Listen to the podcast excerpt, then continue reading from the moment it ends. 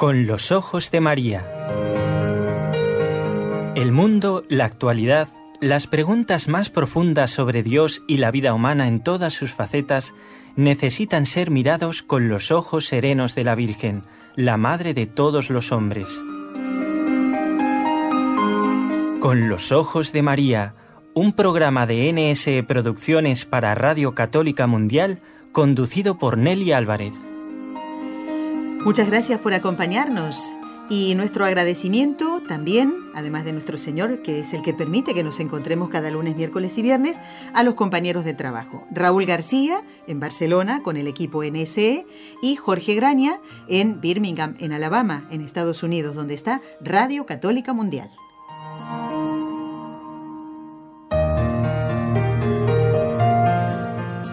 Y ya está con nosotros el doctor Eudaldo Formen, que ustedes conocen, profesor universitario de Barcelona, miembro de la Pontificia Academia Santo Tomás de Aquino. Y yo me le digo una cosa, doctor Formen, bienvenido antes que nada. Me encantaría conocer a otras personas que forman parte de la Pontificia Academia Santo Tomás, eh, porque digo, si son como el doctor Formel y el doctor Ocampo, estupendo. Nos encantaría poder tener a más miembros de la academia, porque siempre, de verdad, doctor, y tengo que decirle un, un, piropo entre comillas, que personas con tanta sabiduría, porque es la de Santo Tomás, que a la gente de la calle, como somos nosotros, nos resultaría muy difícil entender, pues vamos de a poquito tocando diferentes temas y el hecho de, de usted tener que hacer un esfuerzo para poder bajar y poner los pies sobre la tierra y poder explicárnoslos a nosotros. ¿Eso es difícil o ya como tienen tanta experiencia los dos, ¿eh? el doctor Ocampo también, que, que, ha estado con nosotros cada mes, está con nosotros también en, en, el programa. Así que el agradecimiento. Sí, de todas maneras también le agradezco a los oyentes, y no es para adularlos, que también hacen un esfuerzo eh, por seguirnos e intentar pues comprender, porque bueno, eh, cada, cada parcela del saber humano y de la actividad pues tiene sus especialistas y a veces igual que nos cuesta a veces entender lo que nos dice el médico o simplemente el zapatero que nos arregla los zapatos que tiene su vocabulario tiene su técnica ¿eh? pues es normal ¿eh?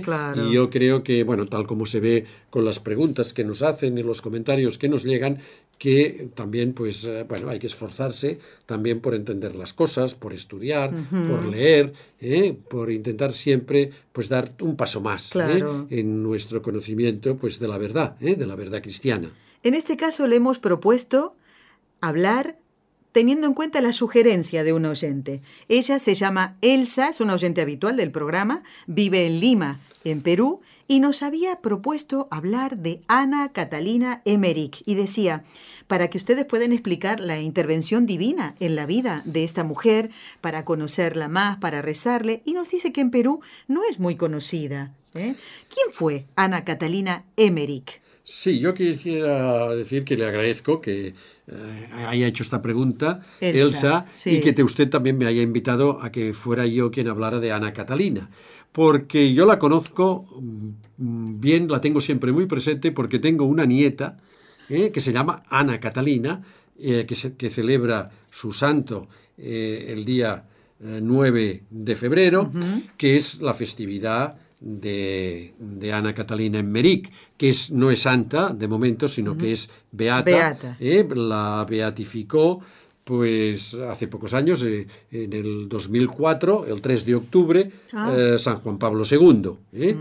Y bueno, yo le tengo mi hijo, sobre todo, que es el que decidió, y mi nuera. Obviamente, eso es que decidieron, Exacto, que decidieron el nombre, les, le tiene una especial devoción, sobre todo una obra suya, que esto sí seguramente es conocida en todas partes, que es la pasión de Cristo, que sobre, esta, mm, sobre el texto, lo que se dice allí, mm, pues eh, el actor eh, Mel Gibson, católico, pues hizo la película La Pasión, de, Cristo, de Cristo. y está basada en lo que se dice, está en todos los detalles, porque ella es muy detallista y explica todas las cosas con detalle, cómo son, eh, el ambiente de la pasión, lo que ocurrió, eh, bueno, tal como actúa allí el demonio, lo que dice de la Virgen, todo aquello es la, la, pasión de Cristo.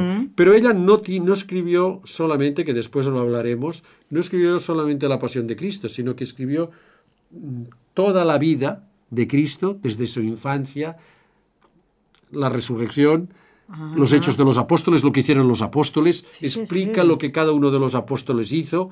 Eh, por ejemplo, pues qué sé yo, que dónde estuvo Tomás, el apóstol Tomás, qué es lo que hizo.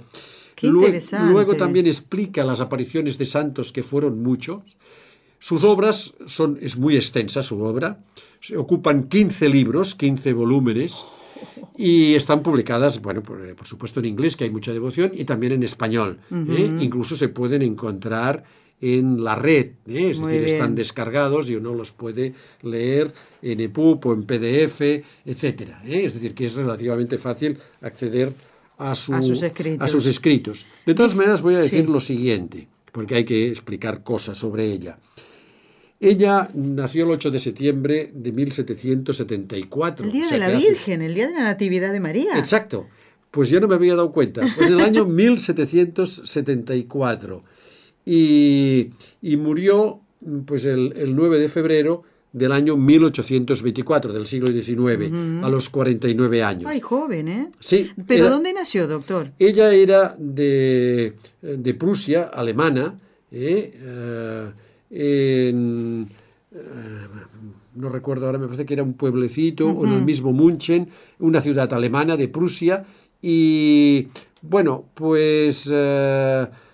mm, no recuerdo si será, no recuerdo exactamente la provincia alemana. La, No bueno, se preocupe porque eso es accidental. eh, exacto, eh, porque no tenía el dato y que vamos, que es que tampoco... Bueno, y ella estuvo pues toda su vida eh, en el convento con muchos dolores, estuvo muchos años postada en cama, entonces ella tenía visiones. O sea, fue Era religiosa. mística, religiosa, sí, fue monja Ajá. agustina. Tenía mm, visiones, tenía los estigmas, que es uno de los estigmas también, eh, pues, eh, bueno, muy comprobados, las llagas de Jesús, ¿eh? en todos los estigmas, igual que el Padre Pío. Así es. Y, Y San Francisco de Asís. y- o Santa Gema, por ejemplo, También, Galgani. sí. Y bueno, pues mm, la iba a visitar muchas personas, hacía mucho bien. Y entonces la fue a visitar un escritor romántico, un alemán muy trabajador, que se llamaba Clemente Brentano. Y ella desde la cama le dictaba, le explicaba todas las visiones. De manera que estos libros los escribió Clemente Brentano al dictado suyo. Y él una vez los tenía escritos, se los leía para que ella le rectificara. Porque claro, no están hechos taquigráficamente o no están hechos como hoy en día, pues con, Con una máquina, con un ordenador, ordenador o, claro. eh, o con una grabadora. Qué ¿eh? bonito, ¿no? Y qué paciencia, ¿no? Sí, Este, pues está escrito. Entonces puede que se haya introducido alguna frase, alguna interpretación que no sea mm, originariamente de ella. Bueno, queda siempre la duda, pero ya digo, es una cosa anecdótica. Entonces, Pero es beata, quiere decir que Sí. escritos están aprobados. exacto. El primer proceso de beatificación ocurrió a los 50 años de su muerte, que en el siglo XIX era relativamente poco porque se tardaba mucho. Y el proceso, pues, eh, tuvo que mm, pararse y no acabó hasta el siglo XX, con San Juan Pablo II, precisamente por sus escritos. Porque sus escritos son muy sorprendentes, porque en las visiones se cuentan detalles, Claro, palabras, sí, sí, sí. pero hay profecías también que se han cumplido, por cierto. Muchas, no voy a hablar algunas, solamente una que es impresionante, porque también es una vivencia, que es que eh, hace pocos años se descubrió la casa de la Virgen María de sus últimos años, eh, cu- cuando estaba con San Juan, que fue recogida Ajá. por San en Éfeso. ¿Y en qué la- tiene que ver Ana Catalina, la beata? bueno, pues Ana Catalina describió cómo era la casa, el lugar, sin haber, estando ella en la cama, que ya la había visto, y entonces unos arqueólogos la hicieron caso, alemanes, fueron allí, excavaron según sus indicaciones y se encontró la casa. Bueno, la casa ahora tiene un culto. Una de mis hermanas ha estado y allí tuvo una experiencia especial eh, que, bueno, como es íntima y es de ella, no, Sí. no, no creo que me sea lícito contarla. Pero Eh, sé que espiritual, a eso se refiere, sí, sí. En la casa de la Virgen María de Éfeso, que dice que es un lugar que se nota que ha estado la Virgen y que ella allí tuvo, eh, bueno, que le costó mucho llegar, porque, bueno, es toda una historia, y que desde entonces tiene, se le ha incrementado la devoción a la Virgen, ¿eh? Es decir, eso, esto sí que por su efecto lo he visto, ¿eh? En mi hermana mayor. Y bueno, en esta casa de Éfeso, pues la han visitado los papas. estuvo, que sepa, Pablo VI, mm, Juan, Pa- eh, Juan Pablo II. Juan Pablo II estuvo también. eh, no recuerdo si ha estado el Papa Francisco, pero bueno, y la Iglesia no se ha pronunciado, no ha dicho que esto sea realmente la casa de la Virgen, como tampoco se ha pronunciado sobre si estos escritos son revelados o no. Lo que sí está claro, y usted ha dicho, es que si ha sido beatificada, es que se han examinado to- todos sus escritos y no hay nada contra la fe. Muy o sea, bien. no hay ninguna herejía. Herejía. Hay algunos autores que sí que han dicho que había herejías, cosas muy sutiles. Pero saben más que la iglesia. Sí, y además, ya digo, puede que haya elementos subjetivos, puede que uno no le guste su estilo, porque ahora es una revelación privada. Obvio. Eh, Se dice lo que dicen los evangelios, todo lo que dice es verdad, pero, eh, bueno, pues ya digo, uno a lo mejor no le gusta conocer tantos detalles, ya tenemos lo que dice el evangelio, es decir, Sí, pues que no lo lea, qué sé ¿no? yo, pues en la infancia de Jesús Sí. cuenta que después eh, pues Cristo conoció a los Reyes Magos de mayor, si no recuerdo mal. Bueno, detalles que dices, bueno, no están en el Evangelio, ella Bueno, lo ha visto, pero no uno se lo puede creer, no Claro. creer, pero bueno, eh, por lo menos uno puede pensar que es posible y que le ayuda a uno espiritualmente. Sus escritos son muy concretos, no son nada, eh, diríamos, eh, abstractos, sino que son, bueno, como la pasión. Es que la pasión, todos los escritos son como la pasión de Cristo. Es que hace bien ver la pasión de Cristo. Sí. Puede que sea muy crudo, que sea con muchos detalles, pero, pero bueno, hace bien. ¿eh? Y no hay nada que... ¿eh? Y bueno, pues estos son sus escritos. Sí. Eh, el Papa Juan Pablo II, yo me gustaría que lo leyera, porque ¿Habló de ella? sí, en la homilía Ah, claro, de de beatificación. beatificación mm, la, la beatificó con otros beatos, ¿eh? porque los beatos no se hacen normalmente individualmente. Además, Juan Pablo II, ahora no. Ahora no es el Papa el que beatifica, porque Sino bueno, el cardenal tantos- Amato, eh, exacto. claro. Pero entonces lo hacía el Papa y no podía. Y dijo estas palabras. Si es tan amable de leerlas. La beata Ana Catarina Emmerich contempló la dolorosa pasión de nuestro Señor Jesucristo y la experimentó en su cuerpo. El hecho de que la hija de pobres campesinos, que buscó con empeño la cercanía de Dios, se convirtiera en la conocida mística de Münster, es obra de la gracia divina. El pueblecito era de Sí, Münster, ¿eh? que yo no me acordaba, sí, igual lo he dicho mal. Y, y luego, pues esto acostumbra a pasar en muchos santos, que, su, que están y tan identificados, conocen también a Cristo, que viven su pasión, ¿eh? Claro. como San Pío. Sigue- seguía diciendo el Papa eh, Juan Pablo II, en medio de su pobreza material, la de Ana Catalina, poseía una profunda vida interior. Como nos impresiona su paciencia para soportar la debilidad corporal, así también nos impresiona la fuerza de carácter de la nueva beata y su solidez en la fe. ¿eh? Solidez en la fe, ¿eh? Exacto, es decir, que sí, sí. todo lo que dice, pues eh, bueno, es sólido, ¿eh? y tiene- no, no hay nada herético, no hay nada, ¿eh? no está aprobado, pero no está rechazado por la Claro. Iglesia. Y además recordemos, eh, doctor Forment, que eh, se tuvo que investigar su vida. Si ella vivió las virtudes heroicas ¿m? y hasta el final de su vida perseveró, pues eh, es un ejemplo para, para toda la iglesia, ¿no? Sigo leyendo a Juan Pablo Sí. II. Para ello sacaba la fuerza de la Santísima Eucaristía. Su ejemplo abrió los corazones de pobres y ricos, de personas sencillas e instruidas, con vistas a una entrega amorosa a Jesucristo.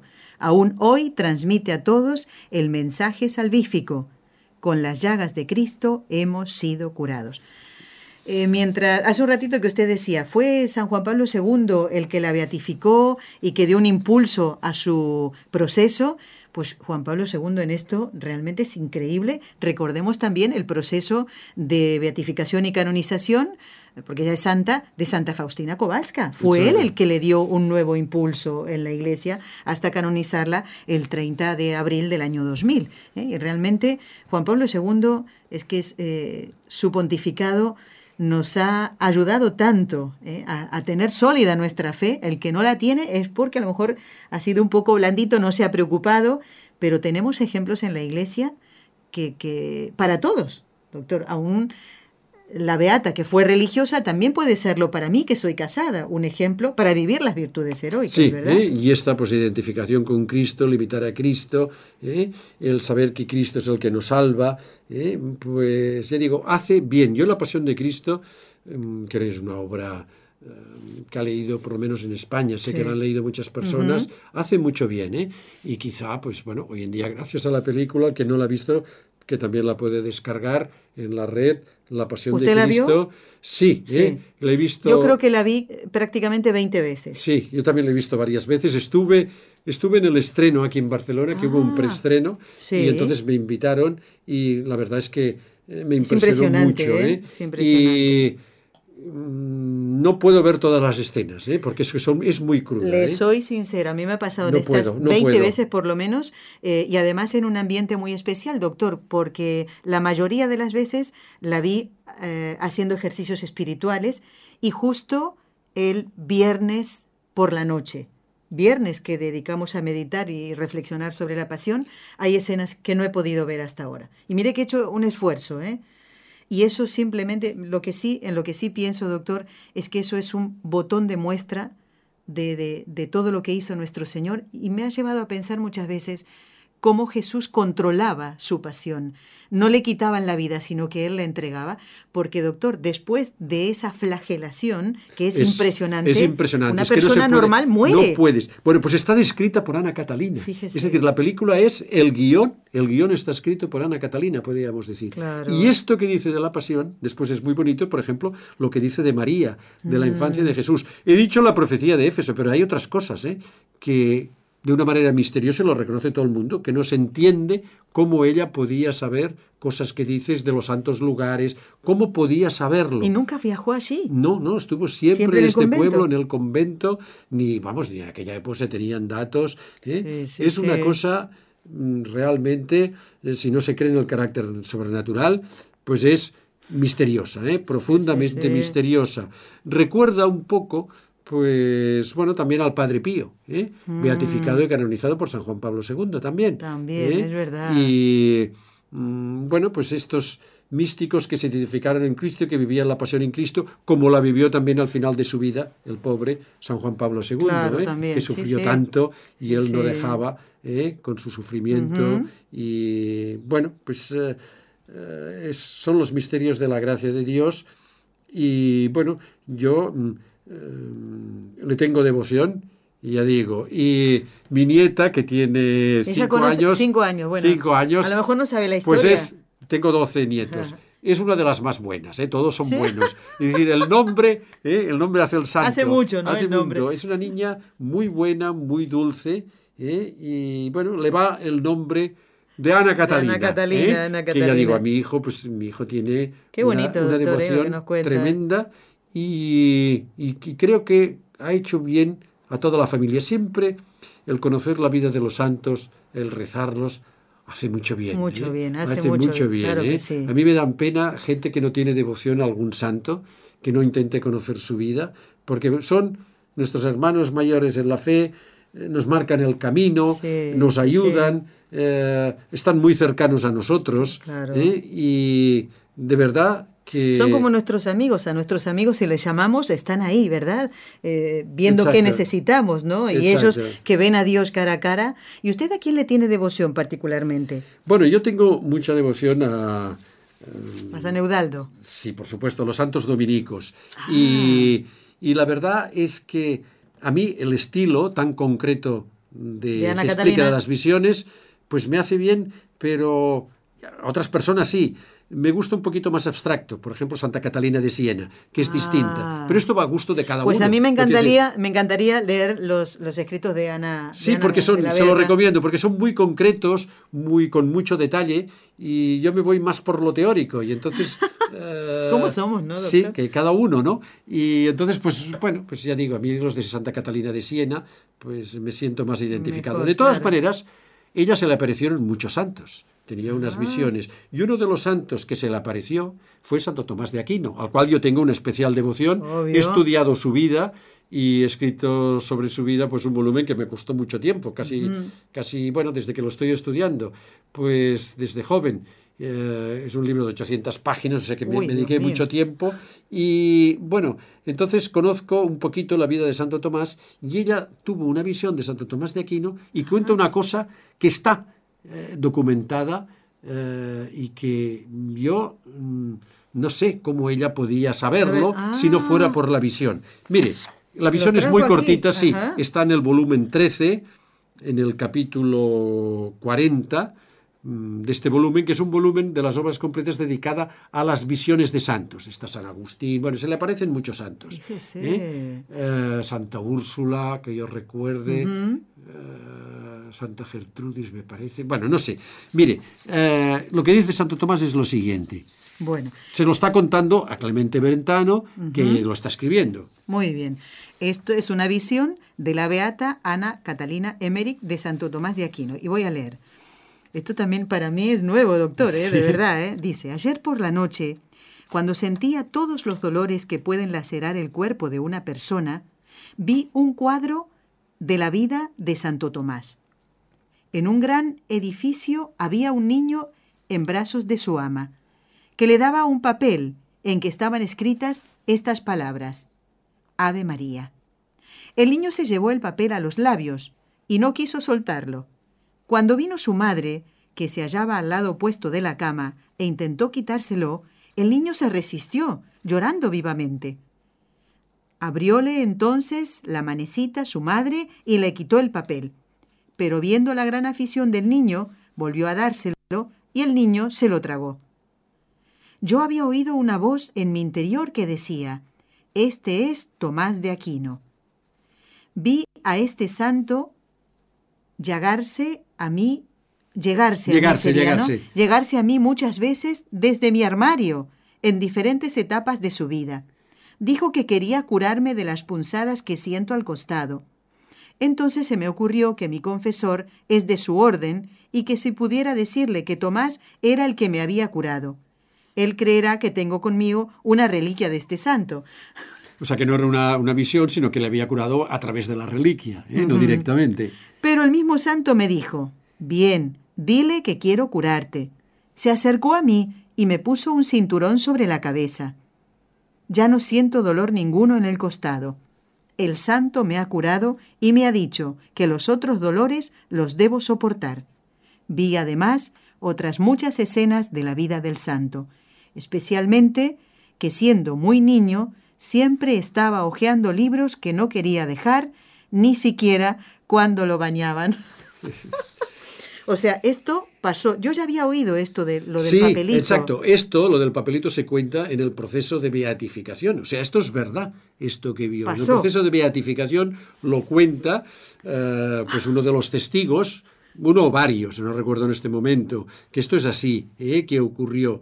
Y ella, pues cuenta esta, esta visión eh, este relato de la infancia, como mujer, pues se sentía atraída especialmente, pues un niño pequeño. ¿eh? Hay otros, después habla cuando era niño que leía ¿eh? y que vio otras escenas de la vida de Santo Tomás que aquí no cuenta, que tuvo la visión. Y luego, pues bueno, pues que, que no fue una reliquia de Santo Tomás, porque podíamos pensar, bueno, esto le podía haber dado una reliquia el dominico con quien se confesaba, ¿eh? sino que él fue el mismo santo el que el que le El puso que este la cinturón. ¿eh? Eh, verdaderamente entonces no tenía ella ninguna reliquia en No, el no, no, no convento tenía ninguna del de Santo santo. Tomás de Aquino. Fue el, por di- dile que he sido yo el que te he curado. Y Santo Tomás le dijo que tenía que sufrir, que no la curaba completamente los dolores porque tenía que sufrir. ¿eh? Era Claro. que, bueno, es una, una visión. eh, bueno, mm, yo he querido que le- leer esto para que vean que no es, fácil, es difícil de entender, que explica cosas muy concretas, Sí, sí, con sí. mucho detalle, es decir, muy femenina, muy propio de, de- de una mujer que se fija en los detalles, esto del Claro. baño de Santo Tomás. Lo del armario, dice, desde mi armario. Sí, que se le parecía varias veces. Claro. Y bueno, esto es uno de los casos, ¿eh? Y luego otros muchos, ¿eh? Eh, bueno, yo he querido citar este de Santo Tomás, usted también lo recuerda, que esto es verdad, esto está contado, ¿eh? Y, y bueno. Y de los otros santos también va a detalles de la vida de ellos. con detalles muy concretos. Eh, incluso da tantos detalles que uno puede pensar también me ha ocurrido, ¿eh? leyendo sobre todo la infancia de Jesús, cuando habla, pues cuando van los reyes, lo que le Mm. regalan, qué dijo Melchor, qué le dijo al otro, en fin. con- También eso. Sí, sí, todos los diálogos tengo va que leer, doctor, ¿eh?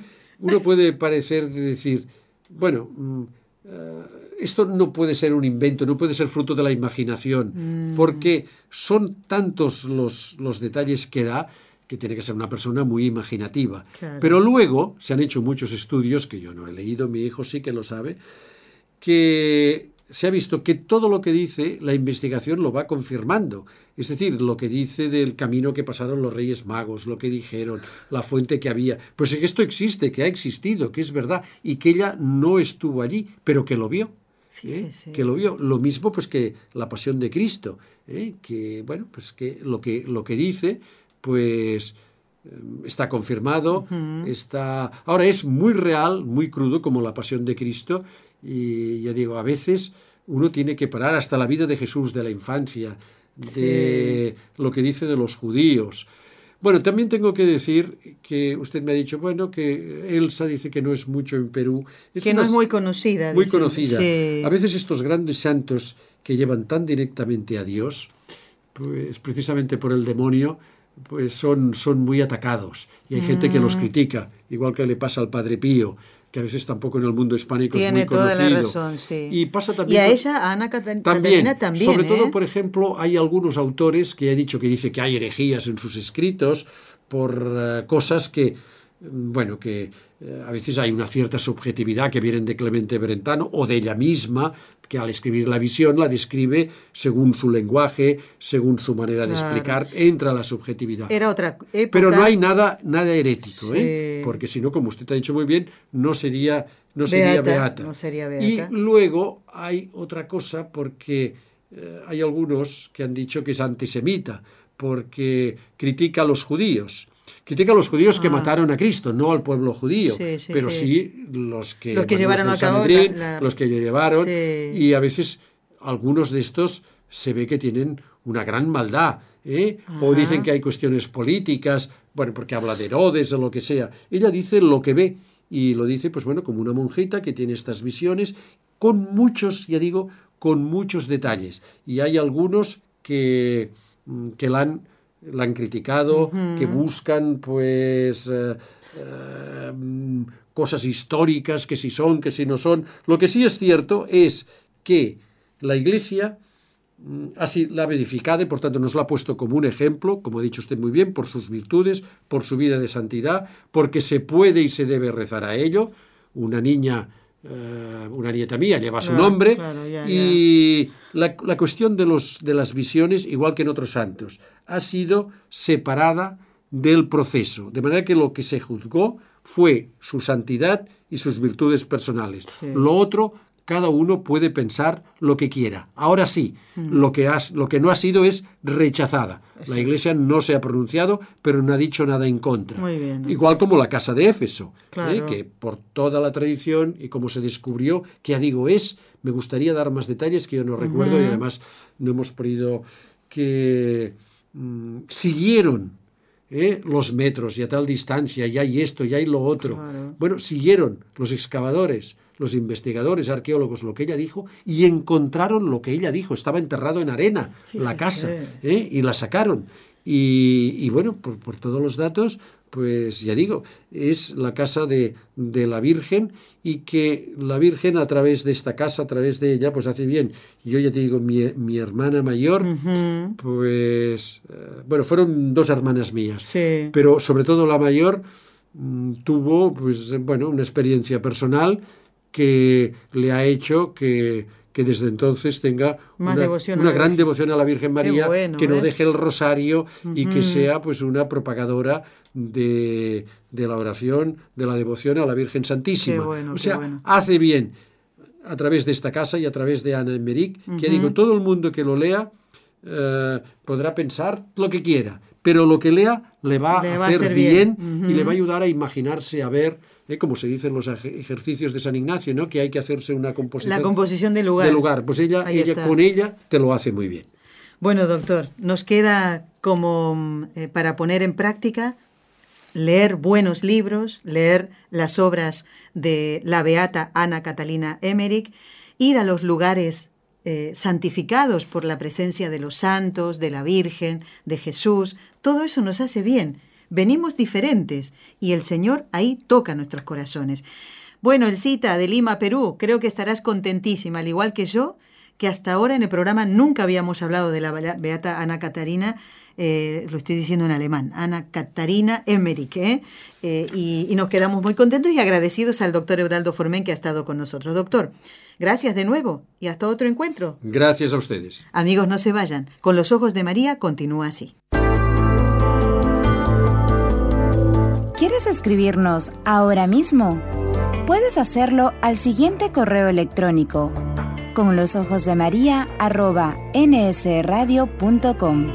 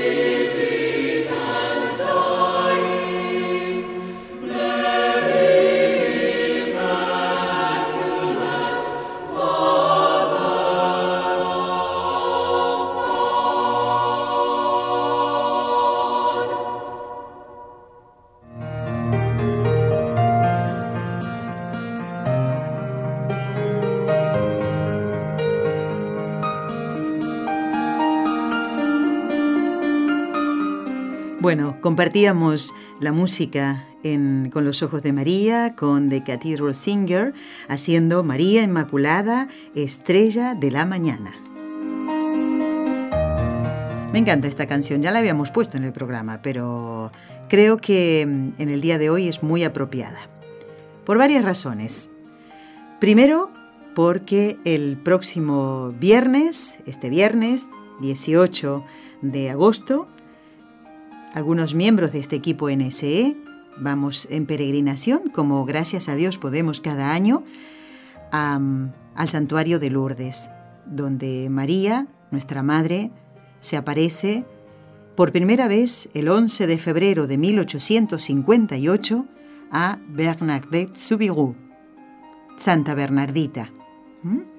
Y fíjense ustedes qué cosa, ¿no? Cuatro años después de la proclamación por el Papa Pío IX del dogma de la Inmaculada Concepción. ¿Y qué tiene de particular esto? Bueno, pues que María le dice a Bernardita que ella es la Inmaculada Concepción, así como en Fátima le dice soy eh, la Virgen del Rosario, pues aquí en Lourdes la Virgen le dice, soy la Inmaculada Concepción. Y esto sucede, fíjense también qué, singular todo esto. Cuando la Virgen se le presenta a Bernardita, cuando le dice quién es, es el día de la Anunciación. El 25 de marzo de 1858 es cuando le dice, soy la Inmaculada Concepción. Y es cuando Bernardita, que no había oído nunca estas palabras, va corriendo desde la cueva de Masabiel, donde se le apareció la Virgen, hasta la parroquia donde estaba el padre Peiramal y tiene un tramo un poquito largo, ¿no? Son unos minutos ahí corriendo. Y rápido, rápido, rápido iba repitiendo las palabras para no olvidarse, porque no tenía un papel y un lápiz para apuntar ahí.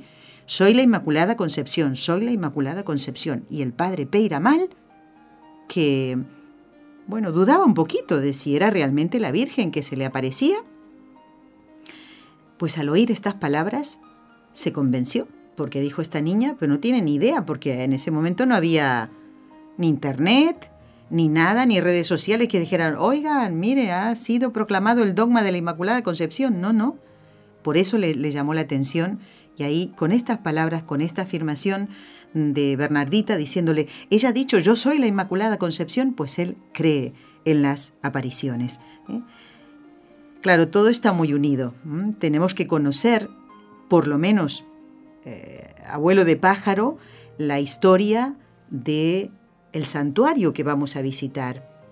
Bueno, supongo que en todos los países hay algún santuario dedicado a la Virgen, ¿verdad? Bueno, eh, tal vez alguna advocación en especial, pues es bueno que conozcamos, sea cual sea ese santuario y sea cual sea la advocación de la Virgen Santísima, que conozcamos qué pasó allí en ese santuario, ¿eh? para no ir así sin saber nada, ¿eh? como, como un turista que va a decir a ver qué hay aquí, qué hay allá, para ver, no, no, ¿eh? porque recordemos que la visita a un santuario mmm, debe provocar en nosotros que la vuelta no sea igual. Debemos ir con un deseo de saber más sobre Dios, sobre la Virgen o sobre el santo ¿eh? al que se venera en ese santuario donde vamos. Los padres de Bernardita se querían mucho. Ellos fueron muy pobres, pero el amor que se tenían los mantuvo muy unidos en momentos muy difíciles, como el que pasó Francisco, el papá de Bernardita. Él quedó, perdió un ojo, era tuerto, ¿eh? tuvo un accidente eh, de trabajo y perdió un ojo. Y Luisa, así se llamaba la mamá de Bernardita. Francisco cuando va a la casa de la familia de Luisa, eh, Castelló era el apellido, pues él quería a, a, Luisa, que era la, la pequeña. Y el papá le dijo, no, no, primero, porque antes era así, tenía que casarse la mayor pero realmente le hizo ver a, su, a quien sería después su suegro que se amaban realmente, él y Luisa. Y bueno, luego se casan y nacen varios hijos, entre ellos Bernardita Subiro, Santa Bernardita, que tenía más o menos unos 14 años cuando vio a la Santísima Virgen.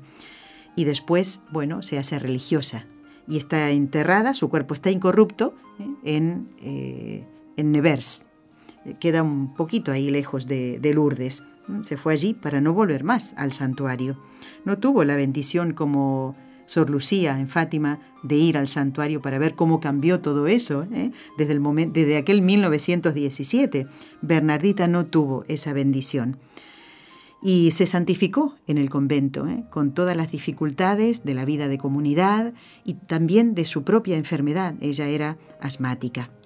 Dije que por dos razones escuchar esta canción, María Inmaculada, Estrella de la Mañana. Primero eso, porque el viernes vamos a viajar, Dios mediante, a, a Lourdes.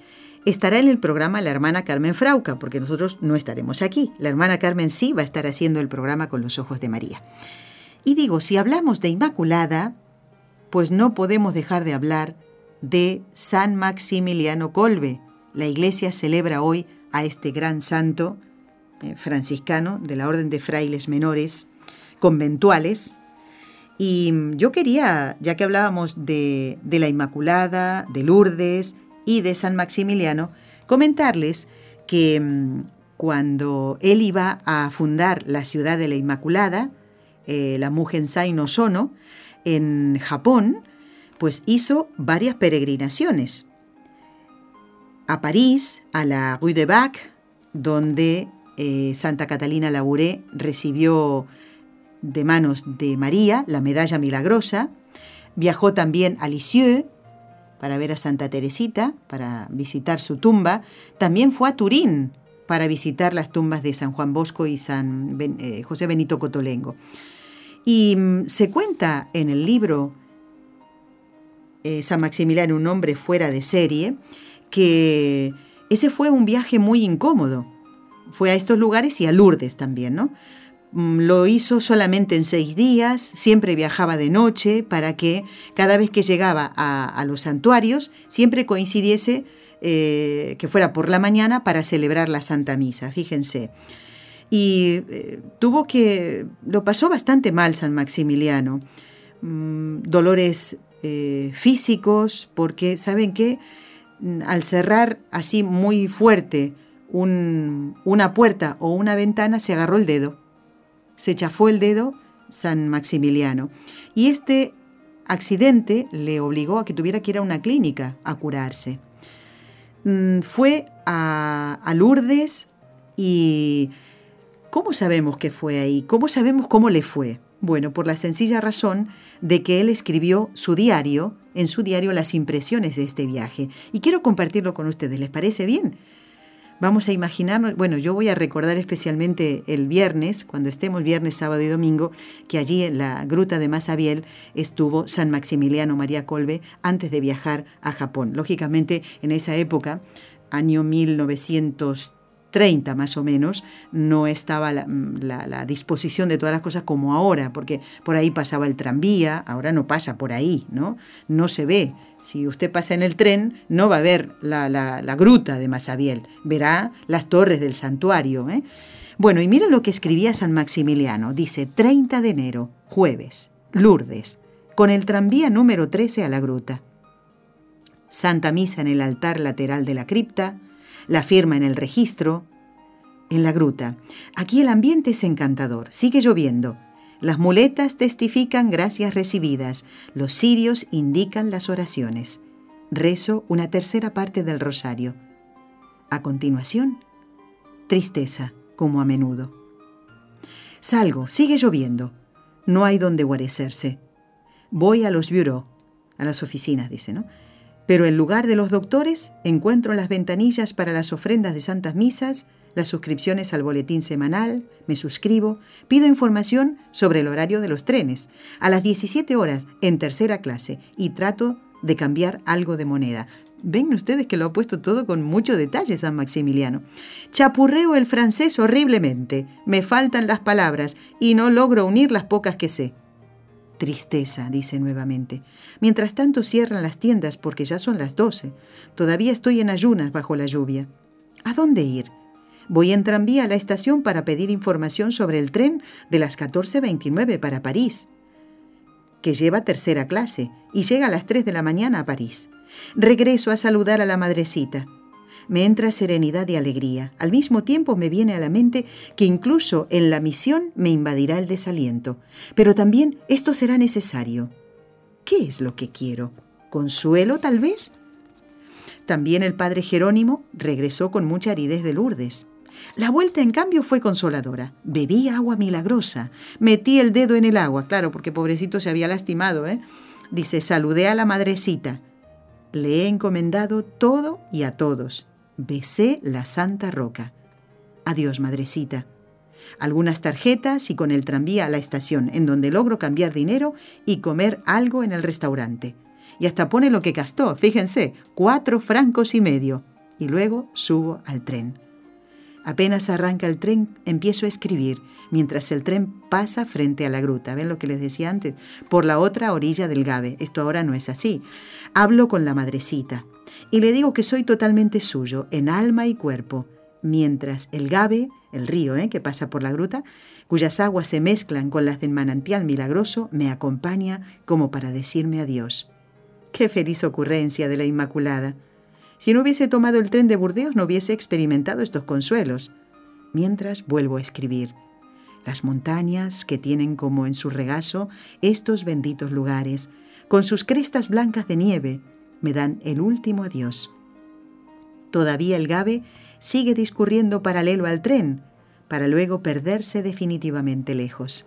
Entre tanto el sol brilla con suave calor. Gloria a la Inmaculada. No hubiera imaginado una despedida semejante cuando, mojado, fatigado por el cansancio y bajo la lluvia, me alejé triste de la gruta. Pero siempre es mejor todo lo que quiere la Inmaculada.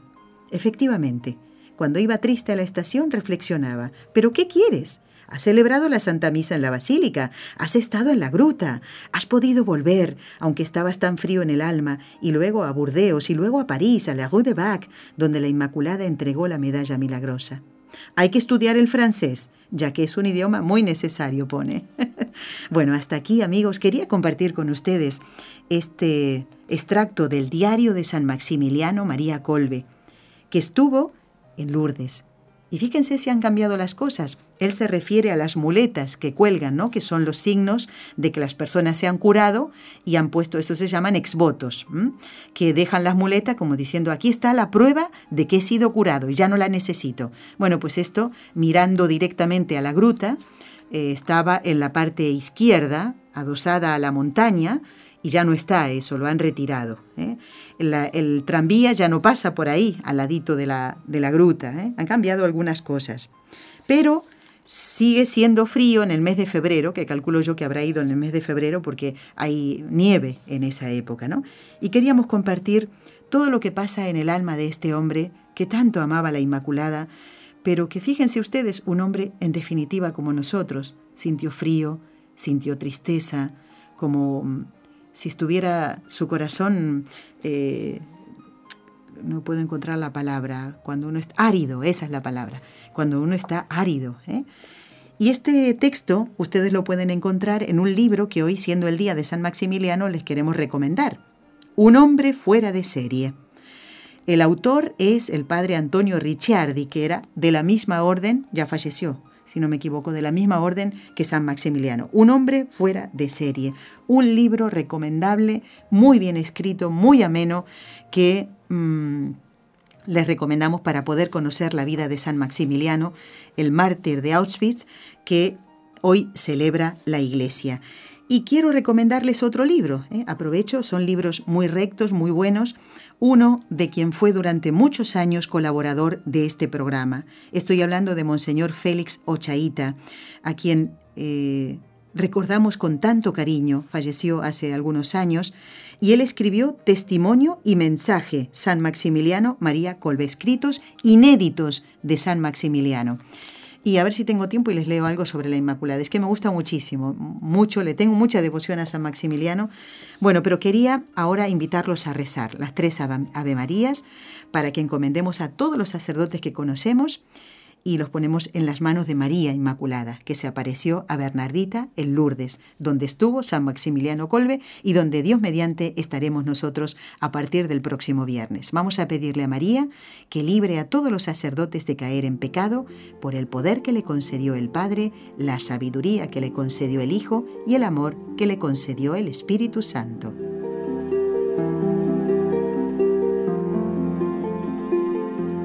Dios te salve María, llena eres de gracia, el Señor es contigo, bendita tú eres entre todas las mujeres, y bendito es el fruto de tu vientre, Jesús.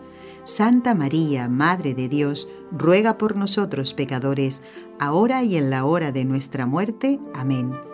Dios te salve María, llena eres de gracia, el Señor es contigo, bendita tú eres entre todas las mujeres, y bendito es el fruto de tu vientre, Jesús. Santa María, Madre de Dios, ruega por nosotros pecadores, ahora y en la hora de nuestra muerte. Amén.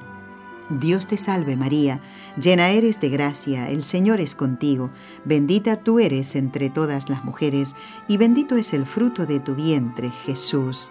Santa María, Madre de Dios, ruega por nosotros pecadores, ahora y en la hora de nuestra muerte. Amén. Dios Padre Todopoderoso, por intercesión del Inmaculado Corazón de María, te pedimos la santidad de los sacerdotes del mundo entero. Bueno, alguno mm, tal vez se preguntará por qué hoy no hablaron precisamente de San Maximiliano María Colbe. Bueno, la respuesta es muy simple, porque ese trabajo, entre comillas, se lo encargamos a don Enrique Calicó. Y como él ya está de vacaciones, pues hicimos el programa el 7 de julio pasado. Así que si ustedes quieren complementar la escucha de este programa con el de San Maximiliano María Colbe, tienen que entrar en la página web de nsradio.com, van al podcast, pinchan ahí, buscan Con los ojos de María, vuelven a pinchar y buscan el programa del 7 de julio de 2017, 7 de julio de este año, y van a escuchar el programa completito de San Maximiliano María Colbe. Encomendamos a don Enrique Calicó y también lo esperamos porque, amigos, él va a viajar con nosotros y con su, va con su esposa ¿eh? a la peregrinación. Así que vamos a ver si podemos grabarle algo para que cuando volvamos, pues mm, lo compartimos en el programa. ¿De acuerdo? Y también va a viajar con nosotros Montserrat Campos, que realiza el programa Un Tesoro Escondido que ustedes escuchan por Radio Católica Mundial. Y los que escuchan en ese, no solamente este, sino también obras maestras de la música. Monse es una persona encantadora, muy responsable y prepara los programas, como lo hace don Enrique Calicó también con mucha responsabilidad. Bueno amigos, quiero comentarles que hoy, 14, es el último día para enviar las intenciones que quieren que llevemos a, a, Lourdes. Recuerden que vamos a hacer esta peregrinación para pedir por las familias que están sufriendo muchísimo, muchas están desunidas, separadas, a punto de, romperse y requieren que pidamos mucho por ellos. ¿eh? No hace falta que nos pongan mm, qué es lo que está padeciendo determinada familia. Solamente familia, como digo, Chávez González, eh, familia eh, Pérez, lo que sea, así. Y después los enfermos, la lista de enfermos. si no saben el apellido, no pasa nada, nos ponen el nombre. Hoy, 14 de agosto, es el último día para recibir esa, porque después tenemos que imprimir esos eh, documentos, esos papeles y llevarlos a Lourdes. Así que hoy es el último día para que nos escriban al correo del programa, no al Facebook, al correo del programa, con los ojos de María, arroba nseradio.com, con los ojos de María, arroba nsradio.com. Y tengo un minutito, Raúl, para leer algunos correos. Qué bueno, qué contenta estoy. Bueno, a ver, nos dice, eh, pidiendo a nuestra madre, nos dice Andrés Román, que el próximo año pueda ir yo, desde Lima, Perú, nos dice. ¿eh? Ojalá que pueda venir eh, a, la peregrinación. Así que en agosto ya saben que siempre vamos a Lourdes, si Dios lo permite. Desde Medellín, en Colombia, nos escribe María. Dice, les estoy muy agradecida por su maravilloso programa. Dios les pague porque ella también puso intenciones. No vamos a nombrar a todos los que nos han enviado las intenciones para Lourdes. Ciertamente son muchísimos pero muchísimos. ¿eh? Bueno, mi nombre es Lourdes, dice otra oyente, desde Georgia, Georgia, en, en Estados Unidos. Todos los lunes, miércoles y viernes los escucho. Felicidades por su programa. Los escucho en mi trabajo. Y nos pide también poner las intenciones en Lourdes y para la misa de fin de mes. Así lo vamos a hacer, muy querida Lourdes, y a todos los que nos han escrito. Gracias a los que nos envían mensajes por eh, Facebook. Y quiero comentarles, ya que me queda, ahora sí que me queda un minutito, ¿verdad, Raúl? Bueno. Eh, gracias a el doctor Eudaldo Formen, que ha estado con nosotros hablando de la beata Ana Catalina Emmerich, respondiendo a la sugerencia de Elsa de Lima, Perú, que como dije seguro que se ha quedado contentísima. Ya conocemos un poquito más de esta beata. Eh, nombramos en la entrevista con el doctor Formen al doctor Ocampo, al doctor Manuel Ocampo, catedrático mexicano. Bueno, si Dios quiere, ya nos ha confirmado hoy que va a estar con nosotros el próximo 25 de agosto y va a hablar de un tema muy importante eh, que debemos conocer, la libertad cristiana. Así, un tema muy, muy interesante que no habíamos hablado hasta ahora especialmente, ¿eh? todo el programa, bueno, para eso será. Así que, entonces, eh, los esperamos el próximo mm, miércoles Sí, eso, ya me voy el próximo miércoles en Con los Ojos de María. Gracias por habernos acompañado. Recuerden enviar las intenciones para Lourdes. Hoy es el último día. Gracias. has escuchado un programa de NSE Producciones para Radio Católica Mundial.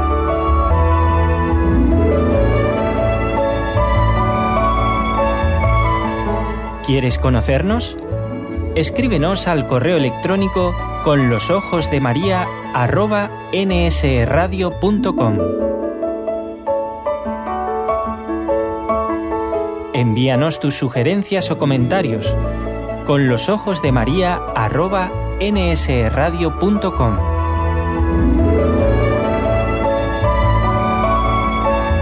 Te esperamos.